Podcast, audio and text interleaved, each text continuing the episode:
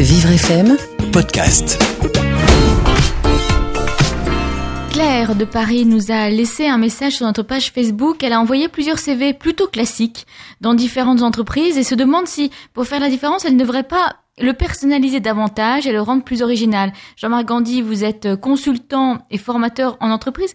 Qu'est-ce qu'on peut lui conseiller à Claire? Alors c'est un très bon réflexe de personnaliser, d'individualiser un peu plus son CV et puis l'éventuel courrier ou euh, email qui accompagne, euh, parce qu'il faut se mettre à la place de tout recruteur, qu'il s'agisse de cabinets de recrutement spécialisés ou de, euh, de responsables d'entreprise qui recrutent en direct. On reçoit en général des, des séries de CV qui sont souvent un peu tous sur le, sur le même modèle. Euh, à la fois, euh, j'allais dire, graphiquement, et puis euh, des contenus qui sont parfois finalement assez similaires. surtout quand, quand on est jeune candidat, en général, les candidatures ont tendance à assez se ressembler.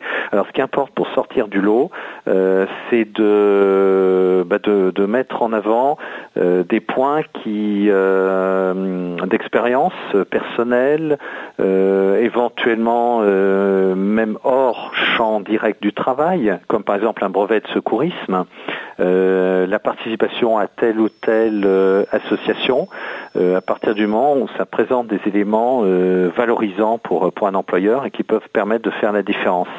Je dirais aussi sur le plan euh, graphique, euh, alors on ne postule pas forcément dans une agence de communication, pour un poste dans une agence de communication, là on a intérêt à faire preuve d'énormément de créativité, donc pas aller jusqu'à ces extrêmes-là, mais quand même, euh, il peut être bien que le CV soit un tant soit peu original.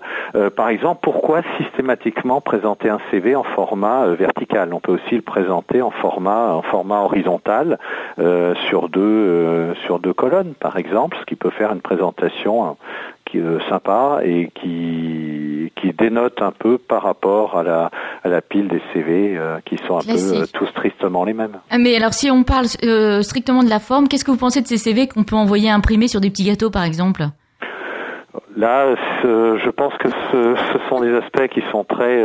ça dépend. Vous allez me dire, ça dépend des, métiers des candidats sont lancés sur euh, sur des choses un peu originales. Euh, alors on peut toujours euh, tenter, mais la majorité des, entreprises va pas forcément réagir de manière aussi positive qu'on l'imagine à un contenu totalement totalement hors hors des normes.